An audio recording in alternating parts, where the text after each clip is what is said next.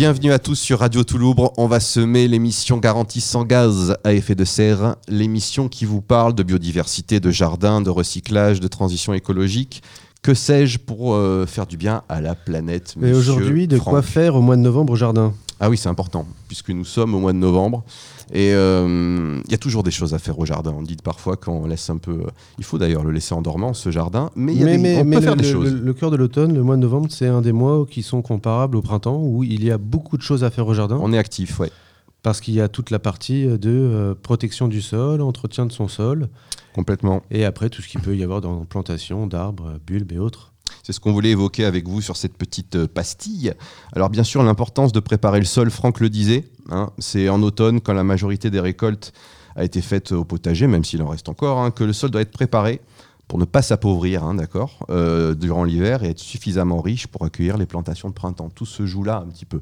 Oui, en permaculture, on, aime bien si le, sol ne, porte pas de culture de lui mettre un paillage ou de lui mettre un engrais vert ou de, de rajouter du broyat pour qu'il y ait toujours euh, une couverture sur ce sol qui ne soit pas à nu et que les animaux qui font partie intégrante du sol aient de quoi se nourrir, garder de l'humidité, qu'il y ait, on va dire, une couverture pour passer l'hiver. Alors, ces couvertures, elles peuvent être multiples, mais avant tout ça, on peut, par exemple, euh, avant de pailler, euh, travailler un tout petit peu le sol. Alors, quand je dis un tout petit peu, c'est que nous ne sommes pas forcément partisans d'embêter la biodiversité qui est dans le sol, mais en tous les cas, aérer un tout petit peu la terre si elle est compacte avec une grelinette peut être intéressant, sans labourer bien sûr, puisqu'on détruirait la vie du sol, mais un petit coup de grelinette pour ameublir, et puis euh, un apport aussi de compost en surface, un petit arrosage, et là ensuite, par exemple, on peut pailler avec une 15-20 15, cm d'épaisseur, c'est pas mal pour euh, protéger euh, ses cultures, son sol du froid. C'est l'occasion aussi en ce moment de planter les arbres à racines nues parce que c'est, on va rentrer dans l'hiver, les arbres sont en dormance, les arbres à racines nues sont beaucoup moins chers. Dans cette période un peu difficile, il faut planter des arbres partout, plein d'arbres. C'est l'avenir de planter des arbres. Au jardin, on en a planté une centaine cette année. Je fais une parenthèse, euh, Franck, excuse-moi, j'ai un auditeur qui nous demande sur le chat qu'est-ce qu'une grelinette? Alors, qu'est-ce qu'une grelinette, Franck? Alors, la grelinette est l'outil par excellence de la permaculture. C'est, on va dire, une, une, fourche à deux manches une invention extraordinaire qui permet de planter les griffes dans la terre, avec les deux manches d'avoir un petit mouvement de balancier pour aérer légèrement la terre et de sortir la fourche. En aucun cas on ne retourne la terre ou on laboure avec une grelinette.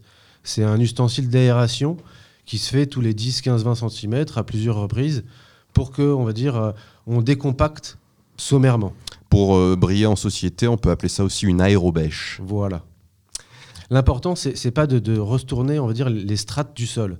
Un, sol, euh, il y a la couche où il y a l'herbe, en dessous, il y a la couche de décomposition, après, il va y avoir tout ce qui va être la terre avec les oligoéléments, et après, il y a la roche-mère.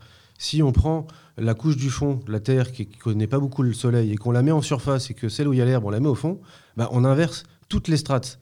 Donc on dit aux animaux qui sont en surface d'être au fond, et l'inverse. Voilà le chamboulement. Ça détruit tout. En permaculture, on essaie de respecter vraiment tous ces étages et tous ces animaux. Et au jardin, euh, venez voir, mais on vous propose du verre de terre à foison.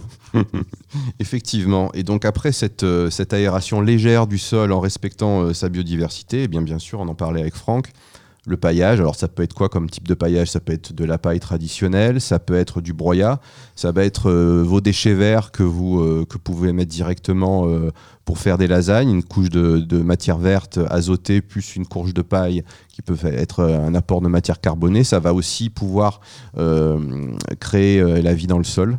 À cette période, récupérer toutes les feuilles qui tombent au sol, passer un coup de tonze dessus et redistribuer euh, ces feuilles broyées au pied des arbres ou de certains massifs pour protéger le sol. Complètement. Tout est un cycle et du coup, euh, n'hésitez pas à vous inspirer de, tout ça.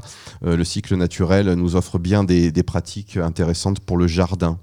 Euh, Franck, oui? Époque charnière aussi, comme le printemps, où la biodiversité va se préparer pour l'hiver. Donc, n'hésitez pas à laisser un peu de fagot au fond de votre jardin, quelques branches mortes. C'est toujours des endroits intéressants pour les lézards et les hérissons.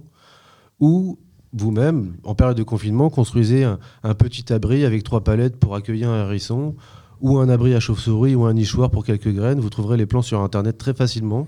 Et en une après-midi, ça ravit tout le monde. Oui, et puis en récupérant également des, éléments du jardin, des branchages, on peut, faire, on peut faire beaucoup de choses. Voilà pour ce qui est. Oui, Franck Un dernier point important aussi au point de novembre pour cette observation, avec les, pluies qu'on a en ce moment, on peut vraiment prendre le temps de voir comment l'eau circule sur notre terrain, de voir où sont les zones inondées, où sont les zones où il n'y a pas d'eau, avec les jours qui suivent, comment on va sécher le terrain? Il y aura forcément des zones qui vont sécher très rapidement, d'autres qui vont être très humides. Et là, vous allez prendre des informations sur votre terroir comment après je vais pouvoir utiliser cette humidité différemment? Voilà. Merci beaucoup. En tous les cas, euh, on vous propose un ouvrage, un ouvrage de Christophe Gatineau qui s'appelle Éloge du ver de terre aux éditions Ulmer. Voilà, on vous dit à très vite pour une nouvelle émission dont va semer sur Radio Toulouse.